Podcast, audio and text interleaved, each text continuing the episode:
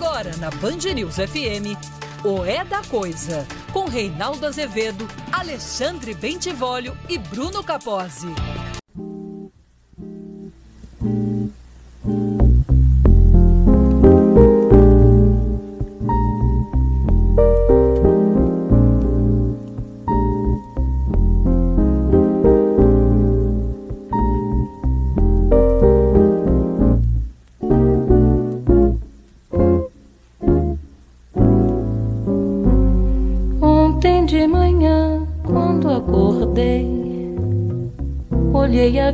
Me espantei.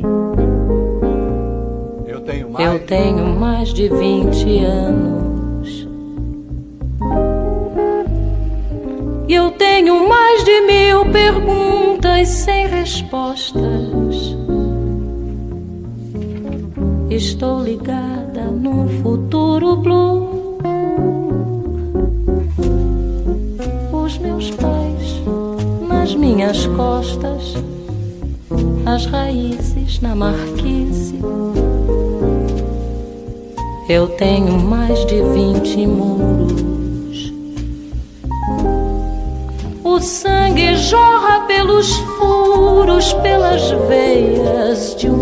Jornal.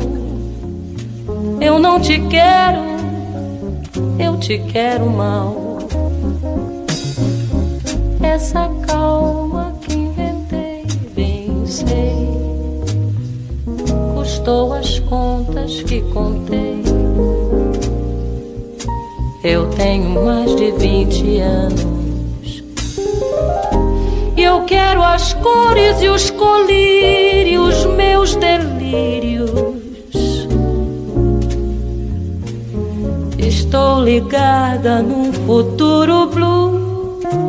Aê, 18 horas e 3 minutos no horário de Brasília. Boa noite, Vólio Bene. Boa, boa noite. noite. Bruno Capozzi. Muito boa noite. Começamos com 20 anos Blue, é, da Sueli Costa e do Vitor Martins nesta semana. Ontem, Dia Internacional da Mulher, e este é um programa, não tem mulher no estúdio, mas nós gostamos de mulher. A nossa chefe é mulher. a Sheila Mandalhães, como eu chamo, né? É, nós gostamos, essa rádio cheia de mulheres, graças a Deus, nós gostamos de mulheres. Né? E essa aqui não é assim, ai, fazendo coisa de machão. Não, nós gostamos de mulheres, seres políticos mulheres e também das mulheres. né? Então, nós estamos homenageando as compositoras, algumas compositoras, e eu escolhi hoje Sueli Costa, uma baita compositora, né? nascida no Rio, depois foi criada em Juiz de Fora, é, pianista, está aí ainda hoje produzindo aos 77 anos, acho, é, produzindo ativamente, 77, 78, produzindo ativamente, tem músicas maravilhosas. Essa música é sensacional, está num disco da Elis de 72, acho, o LP da Elis de 72, o álbum de 72, e traduz né? aquilo que já falamos aqui tantas vezes, aí uh, o choque entre as questões individuais e as questões do mundo, trazendo aquele sentido de urgência que a juventude passou a ter na década de 60, que ainda restou um pouco na década de 70, né? Então, veja você, né? Eu tenho mais de 20 anos, como se isso fosse muita coisa. Então, aos 20 eu já deveria. Eu tenho mais de 20 anos, eu me dei conta, né? Na linha cresci, né? É claro que as coisas mudaram bastante, né? Hoje um pouco a adolescência se prolonga, em alguns casos até os 60 anos. é, mas acho a música extraordinária. É, estamos aí com a grande Sueli Costa. Eu tenho mais de mil perguntas e aqui nós temos também muitas perguntas. Mas, meninada, nós temos algumas respostas né? Sim. Oh, tá, o meu. Não para o meu celular de chegar coisa aqui. o ministro Gilmar Mendes acabou de fazer uma brincadeira. É, me citou no, no voto dele é, e disse que ele brincou, de fato ele fez essa brincadeira, uma conversa que eu tive com ele. Assim, gente, eu converso com ministros do Supremo, tá? Só com Gilmar? Não, com um monte, queridos. Com todos? Também não é com todos. Eu confesso. Mas porque quem não. Ó, e aqueles com os quais eu não converso são bem poucos, mas é porque eles não querem. Eu conversaria numa boa. Apenas que eu sou uma pessoa que tem mais de mil perguntas, mas também tem algumas respostas. Aham. É. Né? E é, eu converso com as pessoas que aceitam ouvir o que eu tenho a dizer também. Né? Sou sempre respeitoso na conversa. Agora, sou duro na crítica quando eu acho que é razoável. É, o ministro disse que eu, ele falou que eu mereci um curso de, de doutor honoris causa em direito, porque eu não sou formado em direito, obviamente. Ele está brincando, obviamente. É, mas sim, ele lembra uma coisa: eu fui a pessoa que lançou a questão da incompetência do Sérgio Moro para julgar os casos que lá estavam, especialmente o caso do Lula. Eu escrevi isso no dia 19 de março de 2017. Né? É... E não precisa, assim, como lembrou o ministro, né? não precisa ser formado em direito para saber que se o juiz diz que o suposto apartamento do Lula não pertence ao Lula, que, que o suposto apartamento do Lula, que não era do Lula, ficou provado que não era. Mas se ele diz que aquilo nada tem a ver com os contratos do consórcio integrado pela OAS com a Petrobras, então ele não era juiz da causa. Mas isso eu sei desde sempre. Por que o ministro Fachin descobriu isso tão tarde? Ah, vamos pensar aqui. Já tratamos disso ontem. Isto era óbvio. Aliás, e eu e os meninos aqui, o, o, o, o Vole Bene, certamente mais com mais ênfase, porque fica mais aí, né? O Uhum. Bruno é nosso, é nosso, é do nosso time, mas ele vem de vez em quando. Exato. É, o Vale Bene sabe as muitas vezes que eu ficava aqui, né, dizendo, mas ele não é o juiz da causa. Parecia, assim, a pessoa obcecada, né? E o Faquin fazendo cara de paisagem.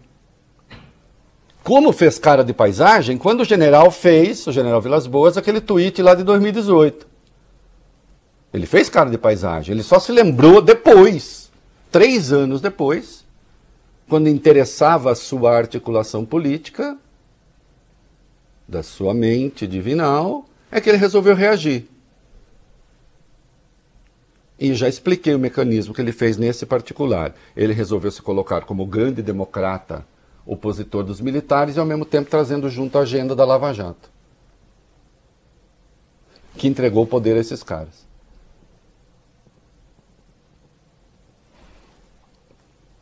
Eu tenho a mania de dizer tudo. Né? É, sim, é claro que o Gilmar está brincando, o ministro Gilmar está brincando. Agora, de fato, eu lancei essa questão. E por que o Edson Fachin não ouviu? Não é que ele teria de ouvir porque eu lancei. Também por isso. Né? Não, não nego que eu tenho relevância no debate. Também por isso. Mas porque era óbvio. Mas porque era de fato. Era uma situação de fato. As questões que lá estavam nada tinham a ver com Petrobras. Mas é que o ministro, ele também se fez relator de casos no Supremo que nada tinham a ver com a Petrobras. Não é mesmo? O que tinha a ver o caso do Temer com a Petrobras? O que tinha a ver o caso do, do, do AES com a Petrobras?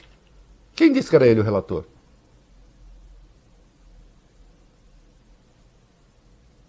Então, acostumado a ser juiz do que não lhe pertence, desculpe, data vênia, não percebia. Agora percebeu. E eu saudei isso aqui ontem tardiamente, eu disse. É tarde, mas ok, ele está certo, ele está certo, eu sempre disse.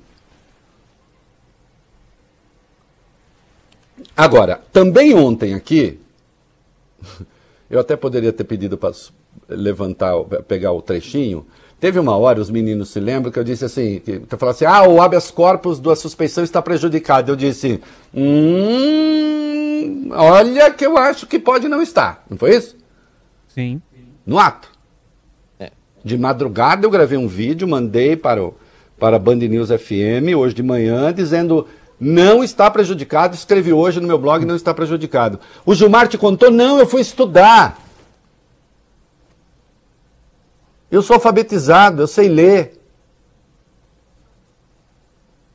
Eu conheço o regimento interno do Supremo. É tarefa de todo jornalista que cobre política conhecer o regimento interno do Supremo.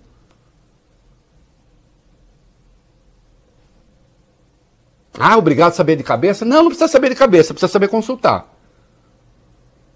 Saber consultar é importante. Que aliás é uma das coisas, né? O Google não adianta nada para quem é absolutamente ignorante. Você vai começa que você vai cair em página falsa, de, com informação falsa, porque a informação falsa circula mais. Você tem que saber procurar.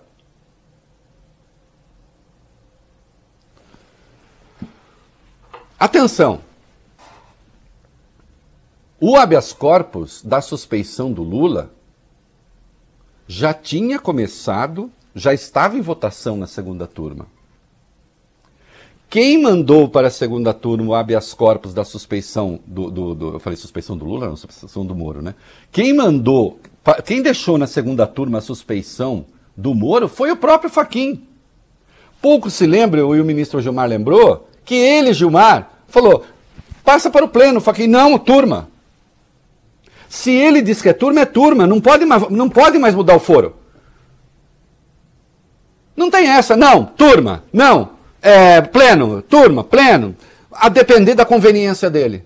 Ele não tem todo esse poder.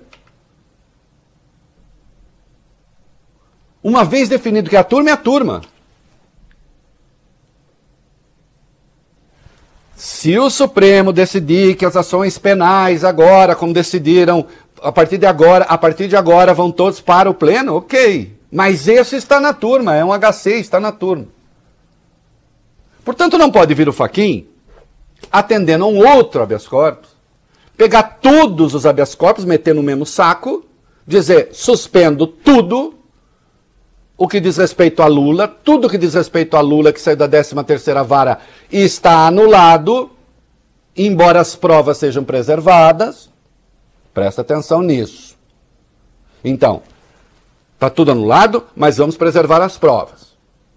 E vou submeter agora a minha decisão ao Pleno. Bom, o Pleno pode dizer não, né? Não pode? Pode. Inclusive, a esse habeas corpus da suspeição. Só que tem uma coisa. Se a segunda turma aceitasse essa aberração, mudaria o conteúdo do habeas corpus. O que é um habeas corpus de suspeição? O juiz está suspeito, nenhum dos atos vale, inclusive as coisas a que se chamam provas, também elas estão anuladas. Entenderam? Então, o habeas corpus, já em votação na segunda turma, vota a suspeição do Moro, e se suspeito for declarado, não sei se vai, também as provas estão anuladas. O Ministério Público, se quiser que comece, lá do zero, buscando provas legais. A decisão do Faquin foi outra. Ele transformou o que era um habeas corpus de suspeição num simples habeas corpus de impedimento por, por, por, porque o juiz não era o juiz legítimo da causa preservando as provas. Como ele deixou explícito. Será que um relator, será que um relator pode pegar um HC que já está em votação, com conteúdo definido, mudar o seu conteúdo, mudar o foro. Com que propósito? O único razoável a ser imaginado é tentar preservar Sérgio Moro do vexame da suspeição, que eu não sei se vai ser declarada, não sei. Tem dois votos sim.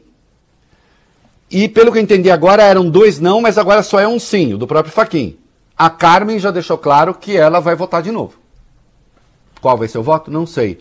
O Cássio Nunes pediu, o Nunes Marques, como a gente tem chamado, pediu é, vista. Uhum. E o Lewandowski? Então, Nunes Marques pediu vista, a Carmen pediu vista, se ela pediu vista e não reiterou o voto anterior dela, portanto o voto anterior dela não vale, ela vai votar de novo. Se sim, se não, não sei. O Gilmar, obviamente, deu um voto pela suspeição, o Lewandowski também. Isso. Tá certo? Então, no momento, nós temos dois votos pela suspeição, uhum. um contra, que é do próprio Faquin, e dois pedidos de vista. Dois pedidos de vista. Um pediu vista e o outro embarcou, disse: espera o seu voto. Quem pediu foi o Nunes Marques. Eu não sei qual vai ser o resultado. Eu não estou aqui cantando, olha, tá vendo, Sérgio Moro vai se dar, vai ser suspeito, ha, ha, ha. Não sei. Eu espero que sim. O Gilmar Mendes deu um voto absolutamente desmoralizante para aqueles que embarcaram nessa onda. Ficou claro que ali havia a formação de uma espécie de ente de razão, que é um termo, vejam depois direitinho, façam uma pesquisa, quer dizer, ente de razão, que é quando você cria uma espécie de um super espírito que paira sobre a sociedade, que vai comandar esta sociedade formada ali, formado este, este ente de razão por Ministério Público, setores do Judiciário e da Polícia. E, infelizmente, da imprensa. Contra o devido processo legal. Contra o Estado de Direito. Contra o direito de defesa. E aí vem o Faquin e tenta aplicar isto que é uma espécie de, infelizmente, eu não tenho outra palavra, é uma espécie de golpe nos próprios colegas. O Gilmar Mendes foi generoso, ele submeteu a questão à, à, turma. Não precisaria ter submetido. A decisão era dele, do presidente da turma o presidente de uma turma é plenipotenciário, tem todas as funções de um presidente naquilo que concerne a turma votar.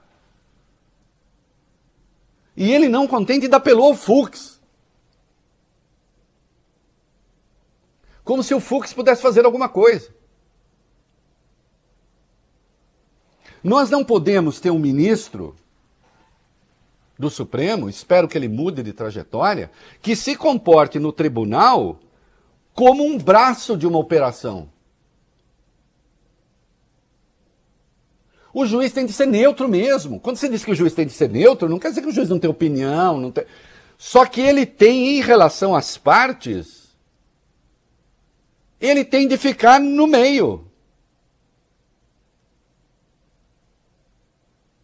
À medida que ele passa a atuar para proteger a acusação, eventualmente proteger um, um, um ex-juiz de si mesmo, ele abandona essa postura. Não é aceitável. Não é aceitável tentar manipular as regras do jogo. Eu pergunto, o que foi que o ministro Faquim fez do artigo 96 do Código de Processo Penal, que daqui a pouco o Vale Bene vai ler para vocês. Sim.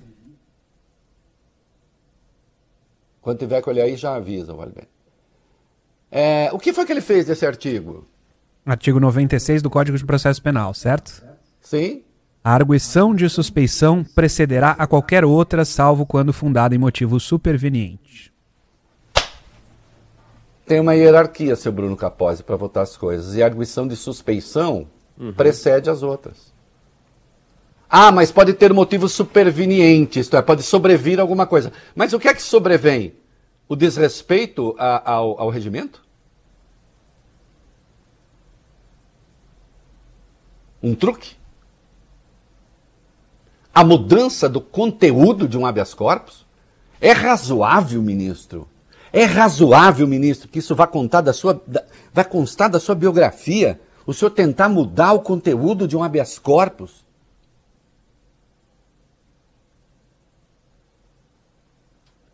transformando, igualando um habeas corpus de suspeição a um outro que trata da incompetência do juiz para julgar uma causa?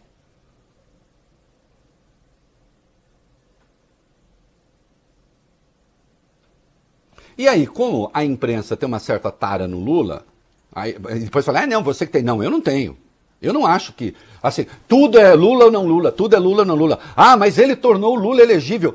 Começa que quem disse, precisa ver se a decisão dele vai ser, inclusive, referendada pelo, pelo, pelo Pleno. Um. Dois, se a suspeição vigorar na segunda turma, aí o Lula se livra do caso do apartamento, mas ainda precisa pensar o caso do sítio. E aqui quero fazer uma correção do meu próprio do meu próprio pensamento. Esta noite eu escrevi a respeito. Um jurista chamou minha atenção para isso. E eu fui estudar e é isso mesmo. O Supremo já concedeu habeas corpus extensivo, isto é, uma pessoa entrou com habeas corpus, conseguiu e o próprio ministro, por ofício, estendeu para outras pessoas. No caso foi Teori Zavascki. O Ricardo Pessoa, da UTC, entrou com habeas corpus para sair da cadeia, porque foi preso preventivamente sem ter as razões fundadas para isso do artigo 312 do Código de Processo Penal. Aí o ministro, de ofício, estendeu o benefício para outros empresários. Portanto, entendo que a segunda turma, se declarar suspeição de Moro no apartamento, evidentemente tem que declarar suspeição de Moro também no sítio. Pode estender. Eu achava que isso era impossível, essa extensão. A jurisprudência do Supremo diz: não, isso é possível. De qualquer modo, o voto que o Gilmar deu foi um voto relativo ao apartamento. Eu espero que tenha ficado claro por que o ministro Edson Fachin tentou fazer uma coisa absolutamente imprópria, que contraria o regimento, que contraria a lei, como nós estamos vendo aqui, o Código de Processo Penal. Né? E que trazia a aberração adicional de mudar o conteúdo de um habeas corpus, de mudar o objeto do habeas corpus, quando ele próprio havia botado esse habeas corpus para votar na turma.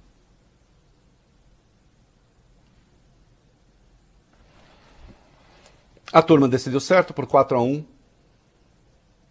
Vai se jogar. Se vai ter a suspeição ou não, não sei. Espero que sim. O que o ministro Gilmar narrou ali foi uma rotina de horrores, de indecência. O Brasil não tem salvação fora do devido processo legal e do triunfo do Estado de Direito e da democracia. Ponto. Primeiro vídeo aqui, viu, Argustão? Hum. Que hoje você sabe, Augusto, que eu tenho né, é, o Clubhouse com Ciro Gomes. Olha só. O Zirigdum do Demore do Reinaldo entre 20 e 30 e 22 horas. Né? Que já estava marcado. Apareçam lá, me sigam lá, etc. Olha aqui. Tem aí uma especulação sobre quais juízes poderão assumir os casos se triunfar realmente a anulação toda e voltar para é, a Justiça Federal de Brasília, do Distrito Federal, e aí então haverá redistribuição. Nem vou entrar agora, porque já está assim, ah, fulano de tal anulou não sei o quê, fulano de tal. Vamos esperar ver qual vai ser a decisão. Né? E aí então é, a gente vê. Olha aqui. Vou, vamos entrar um pouquinho. a partir de ontem, começaram a escrever coisas realmente fabulosas. Ainda bem que eu tenho o Miguelim para refletir comigo nas madrugadas e até nós publicamos vídeos no Twitter, eu e o Miguelim. Miguelim me sopra coisas, diz assim, olha, me inspira, né? O Miguelim, inclusive, me diz de madrugada, olha, vai votar, né? É...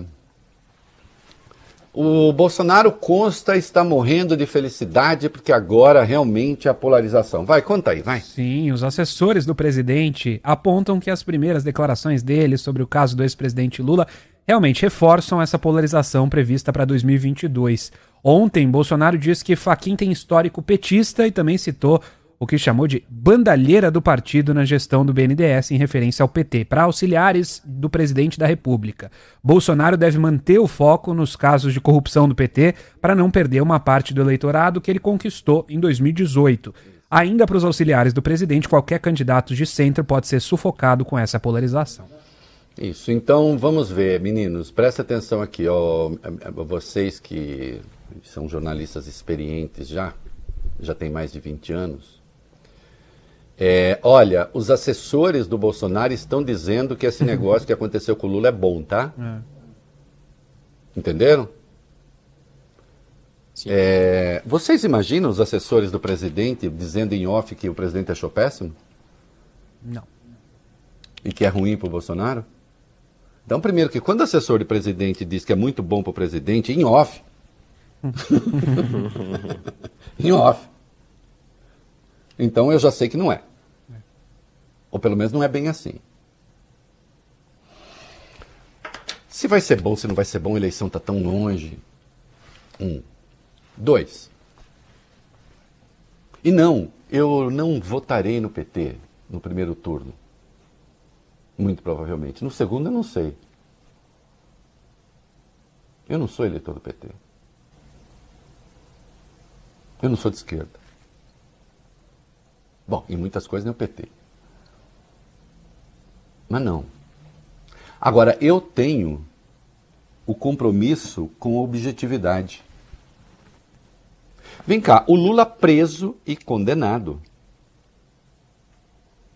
Botou um candidato dele no segundo turno que chegou nas pesquisas até está na frente. Verdade ou mentira? Chegou. É. É... Nem sei como seria não fosse a facada. Mas eu não conto a história que não houve. Eu conto a que houve. O Haddad, de desconhecido, passou a ser um candidato competitivo. Será mesmo que se o Lula decidir ser candidato, o Bolsonaro está super tranquilo? O Bolsonaro tem uma ligação direta com seu público, o Lula também tem. O Lula terá vantagem de, se acontecer, estar livre do, de alguma coisa que terá todas as características de uma farsa judicial.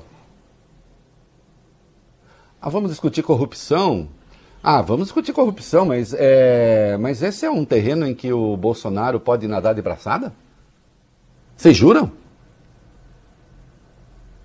Vocês juram? O rapaz aqui, eu vejo aqui, o Flávio Bolsonaro, é, tem uma, um, a Corregedoria do Tribunal de Justiça do Distrito Federal vai analisar uma omissão de dados do senador e da mulher dele na escritura pública da compra de mansão.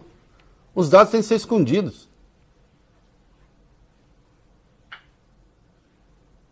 O Bolsonaro tem uma, uma ficha de, de uma folha de serviços prestados ao Brasil tão positiva assim? Para falar, não, quero a polarização com Lula. Então, primeiro, é, e outra, eu estou agora, eu vou passar aqui a apuração, tá? Apuração. Ah, eu também falo com eles. É mentira que o presidente esteja morrendo de satisfação se o Lula se tornar elegível. Tá ok? Isso é mentira. Mas eu quero falar um pouquinho do centro também. Os meus colegas de centro, meus colegas liberais, esse é o segundo vídeo, viu, Augustão? Essa coisa ali do Bolsonaro. Agora eu vou falar dos meus coleguinhas de, de centro e liberais, no nosso terceiro vídeo, Augustão. O Dória reagiu, o Luciano Huck reagiu. Fale aí, vai. O governador de São Paulo, apontado como candidato à presidência em 2022, João Dória, é discreto ao comentar a decisão do Supremo Tribunal Federal. Na internet, ele disse o seguinte ontem: Bolsonaristas radicais propagam a ideia de que ser contrário ao presidente é ser favorável a Lula e vice-versa. A polarização favorece os extremistas que destroem o país. O Brasil é muito maior do que Lula e Bolsonaro. E também apontado como candidato à presidência da República, o apresentador Luciano Huck também usou o Twitter para comentar a anulação das condenações do ex-presidente. Na mensagem, Huck defendeu a soberania do STF, mas deu uma indireta, bem direta, sobre a candidatura do petista. No Brasil, ele diz o seguinte: no Brasil, o futuro é duvidoso e o passado é incerto. Na democracia, a Corte Suprema tem a última palavra na justiça. É respeitar a decisão do STF e refletir com equilíbrio sobre o momento e o que vem pela frente. Mas uma coisa é fato: Figurinha repetida não completa álbum. Olha, é... o Luciano precisa precisa dar assim precisa dar umas declarações tirando a camiseta da Gucci, né? É, porque ficou uma coisa meio assim, toda toda chiquinha, né? Deixa eu dizer uma coisa. O Lula não é o responsável. O Lula não é o responsável é, pela bagunça do centro, é?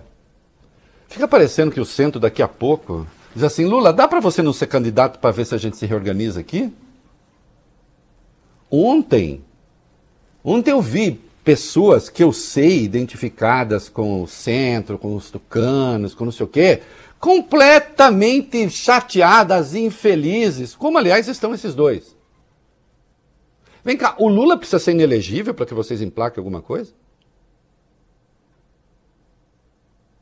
Não, não estou dizendo que eu não votaria no Dória, não. Pode ser que sim. Nem que eu não votaria no Luciano, pode ser que sim. Agora, tem um pouco mais de compostura. Houve uma decisão legal tomada. Eu preferiria que esses dois dissessem que triunfe a lei. A propósito, Luciano, você disse que figurinha antiga não preenche álbum. Você está falando isso como apresentador de televisão ou como político? É o caldeirão do Hulk que está falando ou é o candidato, pré-candidato à presidência que ainda não tem partido? E está borboleteando por aí? Tenho uma simpatia por ele. Tem. Mas ele é político ou não é político? Ou nós vamos repetir a farsa da não política resolver o problema, só que agora com uma não política do bem. Eu não sei se o Lula vai ser candidato. Aliás, eu acho que ele nem ele sabe.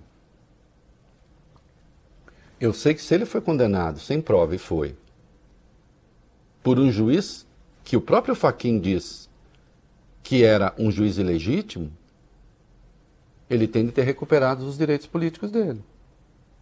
Isso significa que o PT não fez falcatrua nenhuma? Não, não significa. Mas então vamos para o debate político. Agora, o que, que o centro está querendo? Ah, por favor, Lula, não me atrapalhe?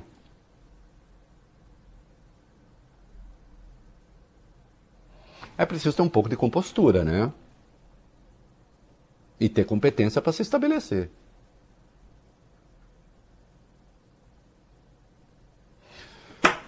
E agora, Augustão, tô marcando tudo, hein, Augusto? Que você vai fazer essa separação Tá sozinho. fácil, hein? Tá fácil, hein? Depois me manda os títulos só para eu ver.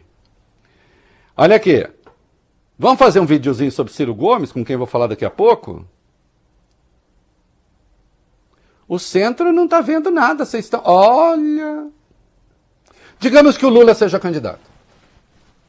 A chance de Lula e Ciro saírem juntos, eu considero hoje inferior a zero. Certo? Concorda, meninos? Sim. Por tudo que está aí? Perfeito. né?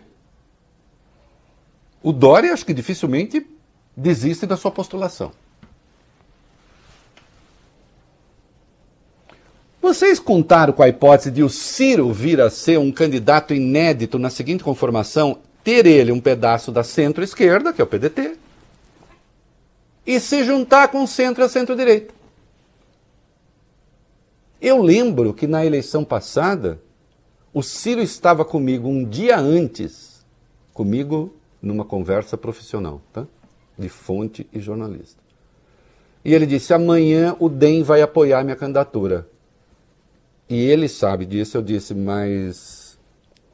Governador, chama governador. Falei: governador, a informação que eu tenho é que não, eu acho que eles vão com Alckmin.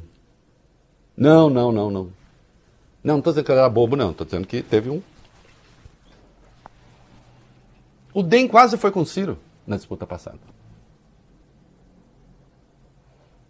Eu acho plenamente possível o Ciro ter, por exemplo, o apoio do DEM, o apoio do PSD, do Kassab. Vamos fazer o seguinte: parem de ficar reclamando de decisão judicial correta, com essas declaraçõezinhas aqui, eh, plagiando o Roberto Campos, no caso do Luciano, e não sei o quê. Parem de ficar com essas declaraçõezinhas de, de, de, de, eh, camiseta Gucci e tênis da Burberry. Vistam as sandálias da humildade e vão para a luta. Senão vocês vão ser comidos pelo Ciro. Né? E eu pediria aos coleguinhas também que parassem de ficar escrevendo coisas depois de engravidados pelo ouvido. Olha, ah, Bolsonaro adorou, viu? Porque agora a polarização é possível. É mesmo? Ele está feliz porque ele vai disputar, caso o Lula dispute, porque ele vai disputar é, com o Lula no Nordeste, ele vai disputar com o Lula entre os pobres, ele está felicíssimo com isso. Nós teremos em 2022 uma economia que estará pujante, mas a renda saindo pelo ladrão.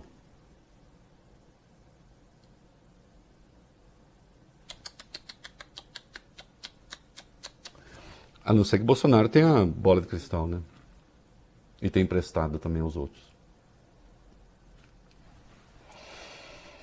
Rapidamente, STJ, vai lá, rapidinho. O presidente do Superior Tribunal de Justiça, ministro Humberto Martins, afirma que o inquérito de ofício aberto para investigar possíveis ilegalidades dos procuradores da Lava Jato contra ministros da Corte não sofrerá nenhuma alteração por causa da decisão do STF. É, e nem pode, né? Investigação aberta de ofício não perde o seu objeto em razão da recente decisão monocrática do ministro. Claro que não. O que, que tem a ver a decisão do Faquin com isso? A decisão do Faquin anula a investigação ilegal eventualmente feita contra ministros do STJ? Não. De forma nenhuma. Né? Aliás, não tem nada a ver uma coisa com outra, até porque a decisão do Faquin diz respeito ao Lula. E a questão do STJ não tem nada a ver com Lula.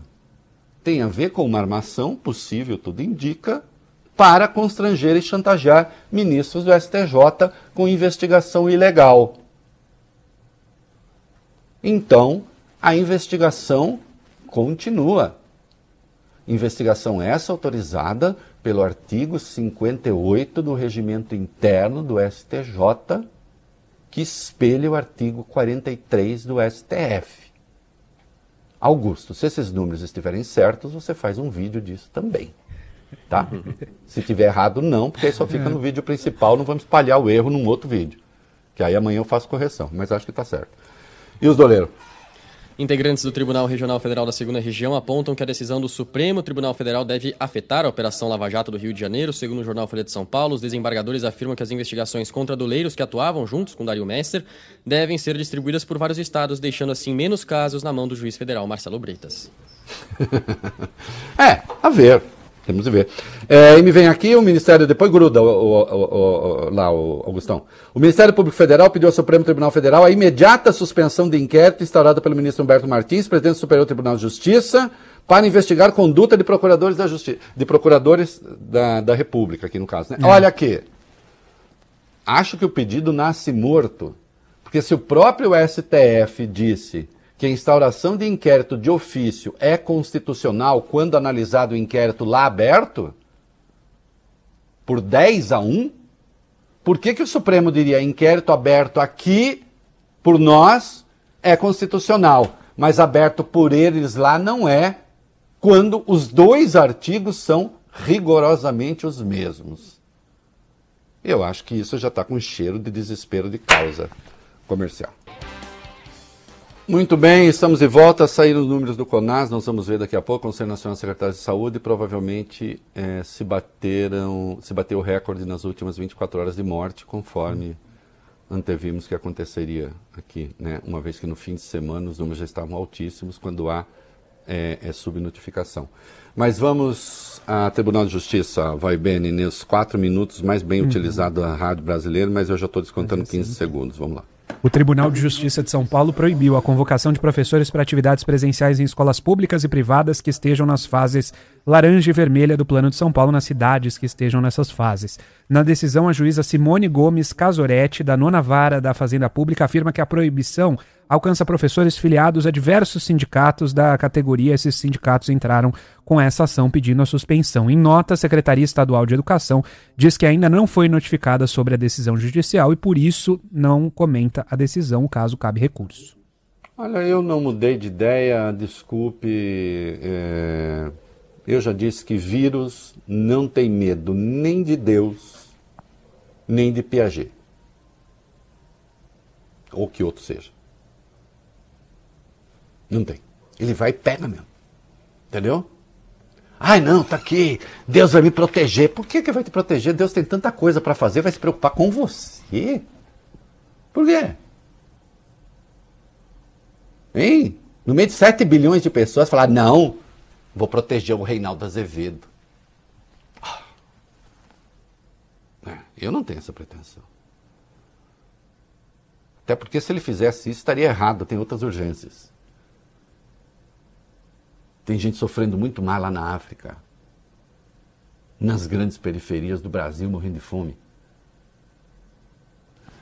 E o mesmo vale para as escolas. Eu não acho que escola tem que ficar aberta com fase laranja, com fase vermelha. Eu realmente não acho. Com todo respeito a quem pensa o contrário.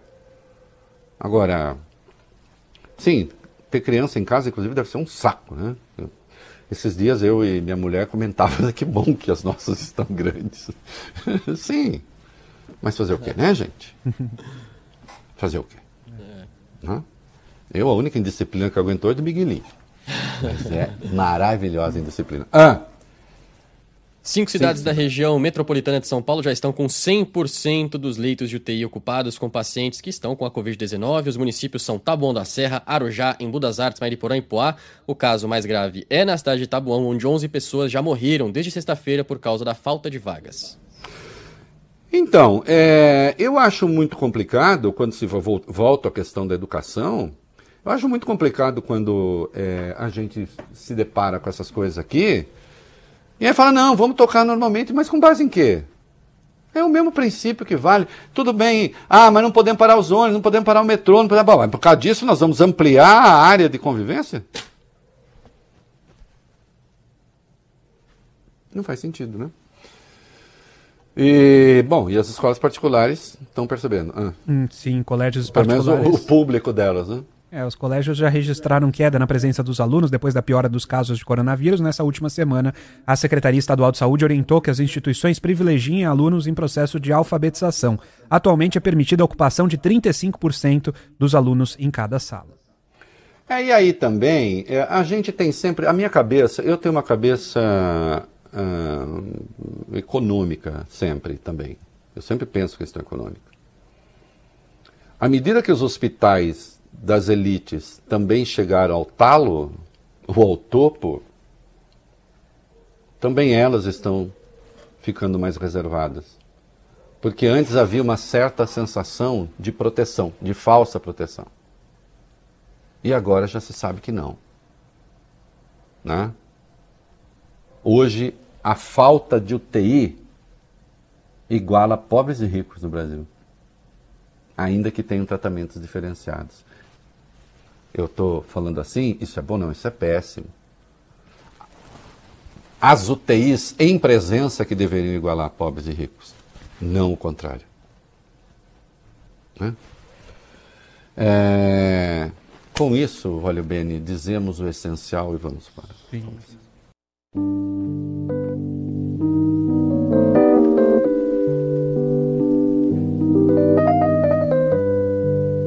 Só uma coisa entristece: o beijo de amor que não roubei,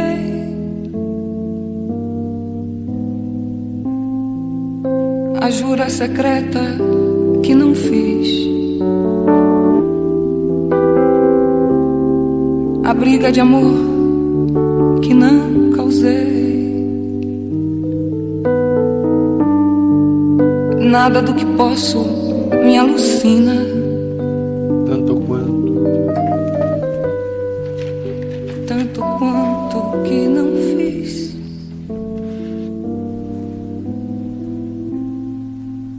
Nada que eu quero me suprime.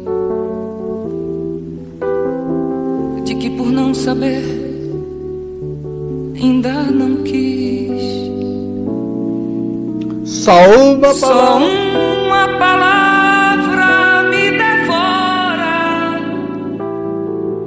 Aquela que meu coração. Aquela que meu coração não diz. Só o que me cega, o que me faz infeliz é o brilho do olhar que não sofri.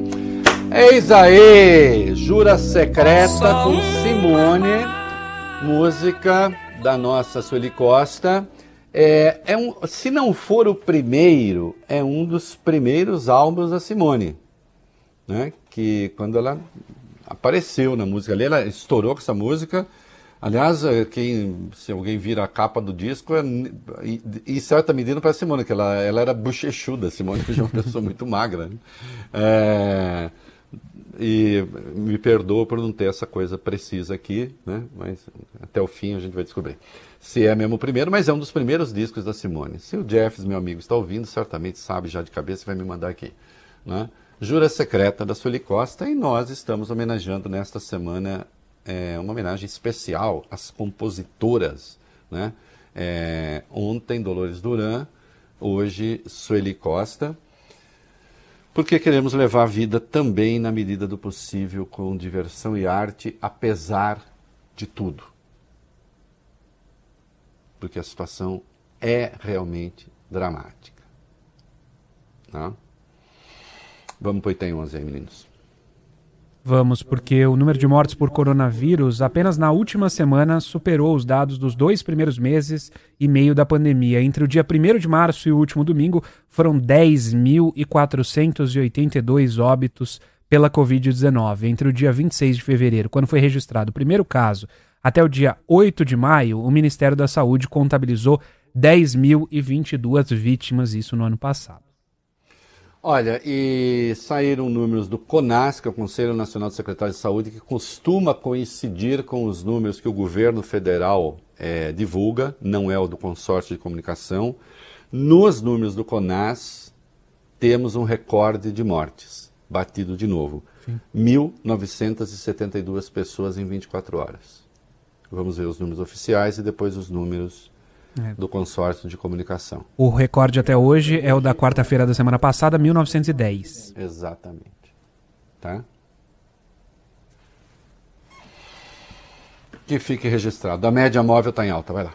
Média móvel por coronavírus a cada 24 horas atinge pela primeira vez a marca de, de 1.500 vítimas por dia. Os dados são do consórcio de veículos de imprensa. Na semana passada, a média móvel estava em 1.274 a cada 24 horas. Vamos aos números desde a última terça-feira. Não, não, não, não, precisa não, querido. Tá. Depois a gente coloca isso no site, mas Beleza. assim, é, saímos de 1.274 na terça para na segunda seguinte 1.540. Então, tá alto.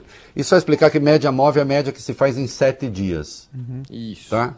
Soma e divide por sete. A cada dia você pega os últimos sete. E no fim de semana é costuma média... ser menor, então. Isso. É. é. isso que é a média móvel. Fim de semana acaba sendo menor porque tem subnotificação. Uhum. É, dados do Ministério da Saúde, quer ver? Quer ver como é que é? Vai lá. É, esses dados apontam que 470 funcionários que atuam na linha de frente contra o coronavírus já morreram pela Covid-19. Isso representa uma morte a cada 19 horas. Vai, vai em frente, vai em frente, é importante. No entanto, o Conselho Federal de Medicina e também o Conselho Federal de Enfermagem indicam que os números podem ser ainda maiores. As entidades afirmam que seriam 1.197 mortes, o que representaria uma vítima a cada 7 horas e meia. Eu acho muito impressionante que, mesmo pessoas inteligentes, algumas estão só defendendo interesse, mas outras realmente só estão distraídas é, venho com essa conversa, ah, precisamos tomar cuidado com o alarmismo. Não, não quero alarmar ninguém, não. Quero que as pessoas tomem cuidado. Porque até hoje tem gente que não percebeu que essas medidas restritivas, que não são lockdown, elas buscam manter alguma funcionalidade. Olha como eu estou dizendo, alguma funcionalidade no sistema de saúde. Que também mata profissionais. Hã? Também mata profissionais. É, tem uma coisa dramática aqui. Eu vou dar uma juntada, depois eu volto lá, meninos. Leiam, leiam a retranca 17 para mim, porque volta para uma questão para a qual eu já chamei atenção aqui. Vai lá. A direção do Hospital do Coração Nossa Senhora da Salete, em Cascavel, decide devolver ao governo do Paraná equipamentos usados para tratar pacientes com coronavírus. O motivo, Reinaldo? A falta de funcionários da área da saúde, em nota, o diretor da gestão em saúde da Secretaria de Saúde do Paraná, Vinícius Filipac, disse o seguinte. O hospital manifestou a intenção de abrir 20 leitos de UTI, mas não conseguiu reunir equipes suficientes para ativá-los todos, portanto, ativaram apenas 10. Cooperativas se reuniram para doar 35 respiradores para hospitais públicos do oeste do Paraná, porém, todo o investimento pode continuar encaixotado também por falta de médicos que possam atuar na área. Não foi ontem, meninos, que eu falei aqui que faltavam profissionais competentes nas UTIs? Foi. Sim. Para fazer, inclusive, a intubação? Competentes que eu digo, não é porque ah, são incompetentes, não. É porque a demanda é muito grande e nós não temos mão de obra especializada para isso. Mas isso não é um problema do Brasil, é do mundo. Ninguém tem. Médicos experientes de UTI, os, há médicos ouvindo, médicos experientes de UTI, muitos não se atrevem a fazer intubação porque é uma operação de risco por si.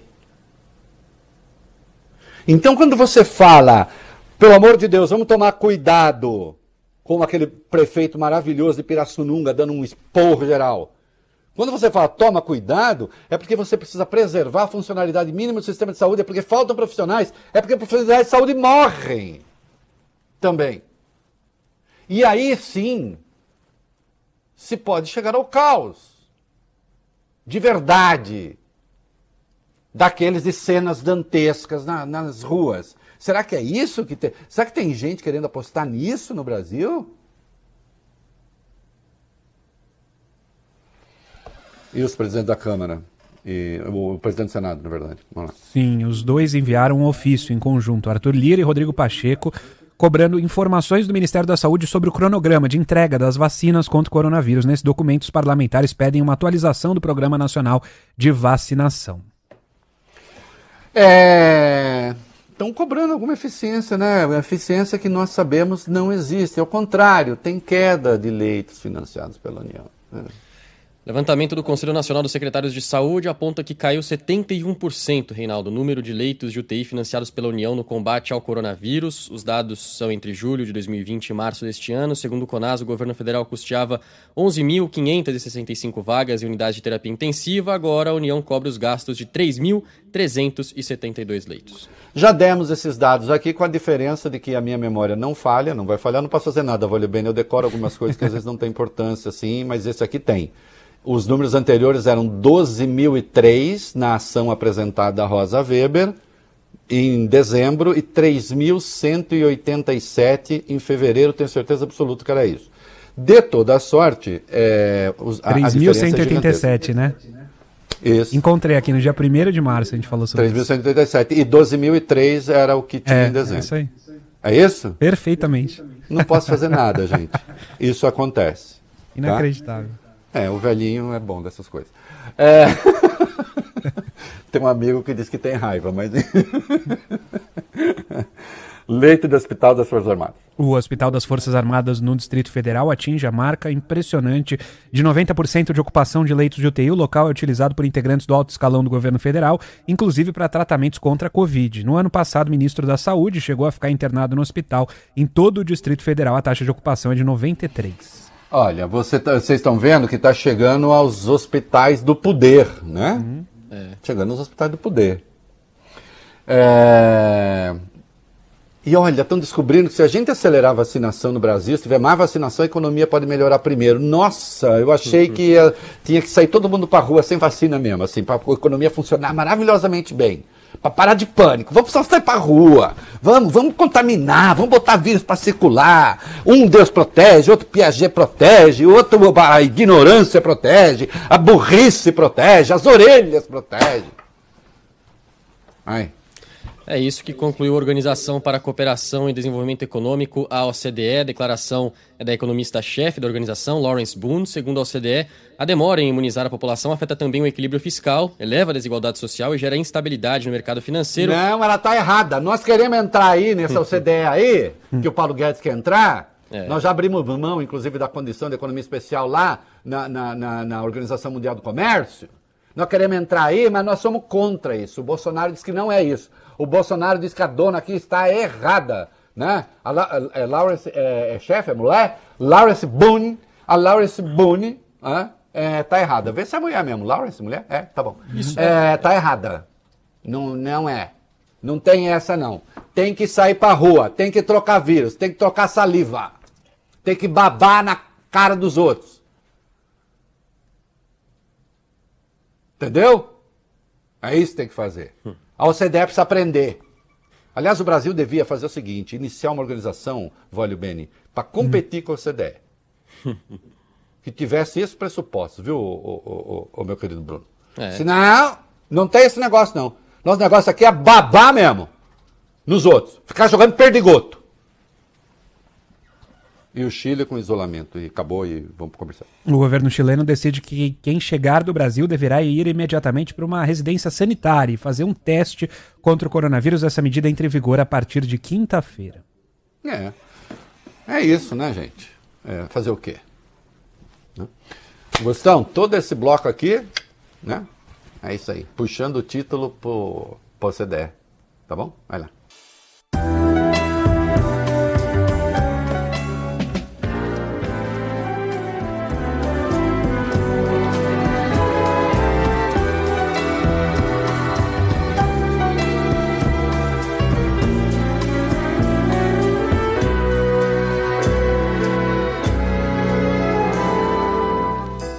Quem me vê assim, cantando, Não, sabe, nada de mim. nada de mim. Dentro de mim mora um anjo, esse sou eu. Dentro de mim mora um anjo Mas não tem a boca pintada. que tem a boca pintada, Que tem as asas. que tem as asas pintadas, Papá de Belém. que tem as unhas pintadas, que passa horas a fio no espelho do tocador. Dentro de mim mora um anjo que me sufoca de amor. Dentro de mim mora um anjo montado sobre um cavalo que ele sangra de esporas. Ele é meu lado de dentro, eu sou o seu lado de fora.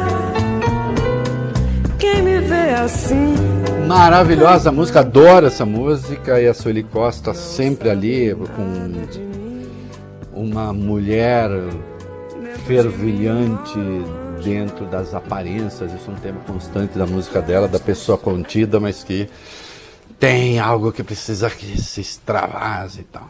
Né? A sua maneira, feminino também. E nós tratamos um pouco de arte para suportar isso tudo, né? sem perder nunca o norte.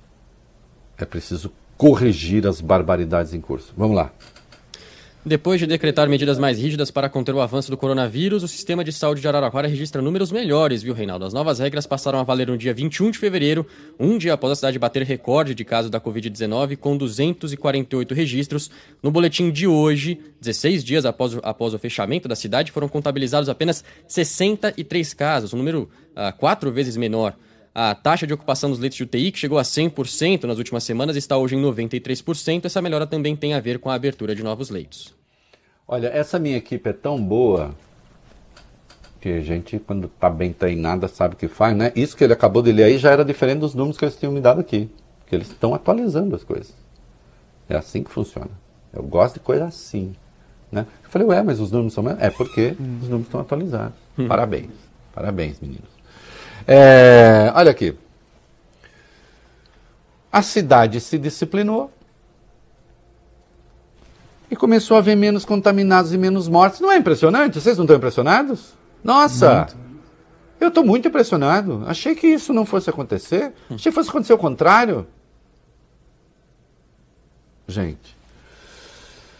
Ah, TJ derrubou uma liminar, vai. O Tribunal de Justiça de São Paulo derrubou a liminar que permitia à cidade de Aparecida permanecer na fase laranja do plano de flexibilização. Na decisão, o juiz Antônio Carlos Pontes de Souza entendeu que é necessário o município seguir os protocolos do governo estadual para evitar o contágio da Covid. Com isso, Aparecida deve regredir à fase vermelha nas próximas 24 horas.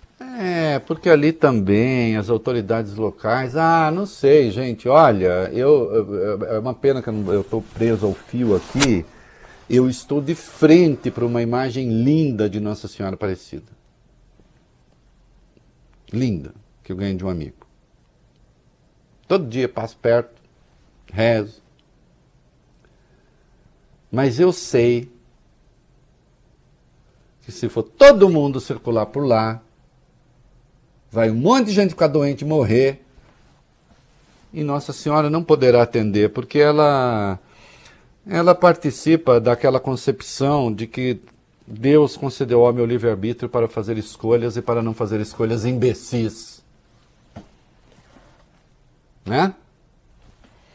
Dá tempo ainda de falar os serviços que cresceram em janeiro, rapidinho? Dá. Sim, o volume de no país cresce 0,6% na passagem entre dezembro de 2020 e janeiro deste ano. Apesar da alta, o setor registrou queda de 4,7% em comparação a janeiro do ano passado. Em um período de 12 meses, o recuo é de 8,3%. Era esperada essa queda e até houve ali um princípiozinho de retomada que deu um totozinho para cima, mas, enfim, as coisas não saíram muito bem para nós. Vamos comercial.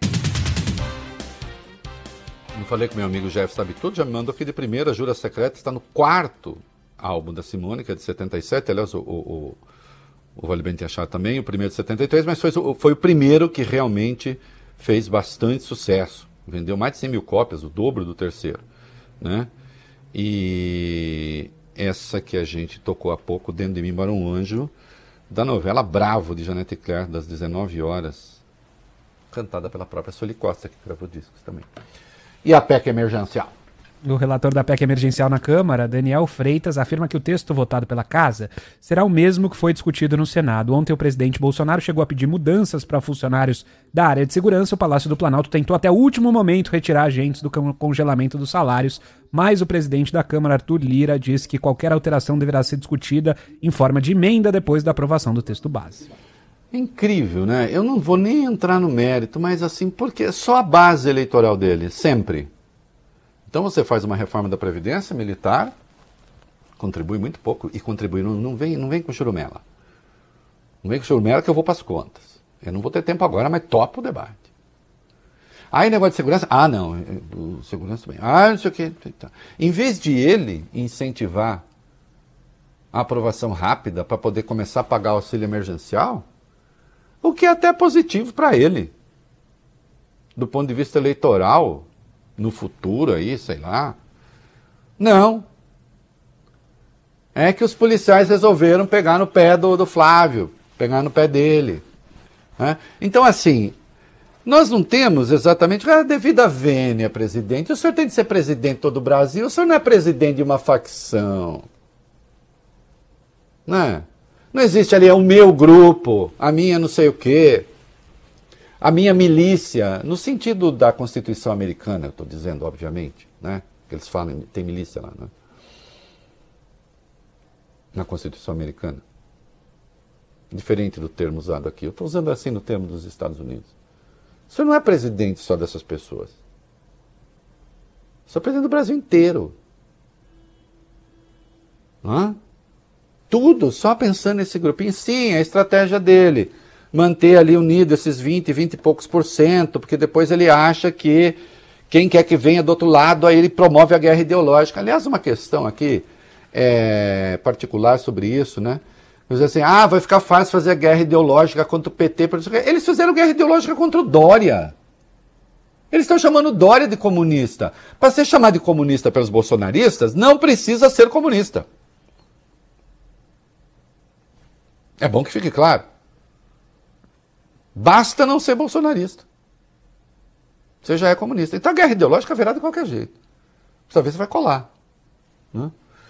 E o preço do diesel? O preço médio do diesel já é superior ao, aos patamares atingidos antes da greve dos caminhoneiros que paralisou o país em 2018. Ontem a Petrobras Liderada anunciou. pelo Bolsonaro na prática, viu a greve dos é, caminhoneiros? Só é. para lembrar. Hum. E ontem a Petrobras anunciou né, um reajuste de 5,5%. O litro diesel era vendido na semana passada, em média, a R$ 4,23. Em maio de 2018, o litro do diesel era vendido nos postos a R$ 3,94. É, o... tá aí, né? O preço está flutuando, flutua. O governo resolveu que, por enquanto, não criou nada, só tirou é, a isenção dos impostos federais, que são pequenos, para tentar jogar os caminhoneiros contra os governadores. E é preciso dar respostas para o Brasil e não é, devolver malandragens políticas. Né? É E no experimento que fazemos aqui, aquela voz que vem do além, enquanto a sabedoria traduzida pelos livros fica atrás, vamos começar, na verdade, meninos, pelo segundo item deste bloco aí. Vamos lá que eu já aparecerei. Reinaldo, cresce a campanha para que o governo federal mantenha André Brandão como presidente do Banco do Brasil. Segundo o jornal Estado de São Paulo, a articulação é feita por pessoas de dentro do Ministério da Economia. A defesa do nome de Brandão também ocorre por restrição ao presidente da Caixa Seguridade, Eduardo da Caixa, que aguarda uma indicação do presidente Jair Bolsonaro. Na semana passada, o Conselho de Administração do Banco do Brasil já se manifestou publicamente pela permanência de Brandão. É, nós assistimos ali uma tentativa. Quanto tempo tem aí, Voz? Temos um minuto e pouquinho, uma e dez. É, nós assistimos ali uma tentativa, infelizmente. Eu digo infelizmente porque não é assim que se faz. Eu não vou aqui fazer necessariamente a defesa do presidente do Banco do Brasil, cujo trabalho, eu sou muito sincero nessas coisas, eu não, não tenho como avaliar, saber se ele é tecnicamente bom ou não. Acontece que ele andou sendo desestabilizado, a meu ver, por maus motivos. Porque estava pensando uma gestão mais racional do banco. E, infelizmente, pelo presidente da República. Que é uma outra coisa também meio inédita que o Bolsonaro faz, assim. Né? Ficar queimando as pessoas. Queimando as pessoas que trabalham para o seu governo. É, é uma coisa formidável. Independentemente, inclusive, dos interesses das estatais, que também têm. Elas não estão ali apenas para servir aos interesses do Estado brasileiro, elas são empresas também. Não é? E aí dizem, não, é que ele é liberal. Ah, tenha santa paciência, né? É, agora sim, aumento ilegal aí, rapidinho. O Ministério da Economia identificou que 54 cidades de seis estados autorizaram com algum tipo de reajuste, bônus ou gratificação a servidores, mesmo estando impedidos pela lei que garantiu o socorro federal no ano passado. É, olha, que se veja, né, para ver se foi isso mesmo e se foi que haja punição. Pronto. Porque havia um acordo, né? Foi votado. Na democracia tem que aceitar, tem, tem que cumprir aquilo que foi pactuado democraticamente, né? Dentro das regras do jogo e da lei. É isso aí. Quanto tempo? Dois minutos. Dois minutos. Olha, eu quase nem tenho roupa para encerrar o programa, porque descobri que o ministro Ricardo Lewandowski também me citou no voto dele. Grande Tô jurista. bem, tô bem, tô bem, tô bem, tô bem. Agradeço a referência aos dois ministros. É, sim, eu poderia ser, ser citado estando errado, mas acho que não estou. Porque desde que começou a Operação Lava Jato, 2014, não sei o quê, eu poderia ter nadado de braçada no antipetismo, etc. Bom, todo mundo conhece a história. Eu nado de braçada na democracia, no Estado de Direito e nas leis. E é uma música que eu adoro para encerrar. Coração Ateu de Sueli Costa. É isso aí. O meu coração ateu quase acreditou na tua mão que não passou de um leve adeus. Breve pássaro pousado em minha mão bateu asas e voou. Meu coração por certo tempo passeou na madrugada procurando um jardim, flor amarela, flor de uma longa espera. Logo meu coração ateu se fala em mim e não em ti é que nesse momento já me despedi. Meu coração é teu não chora e não lembra, parte vai-se embora. Se falo em mim e não em ti, é que nesse momento já me despedi. Meu coração é teu, não chora e não lembra, parte vai. Você ouviu o É da Coisa na Band News FM.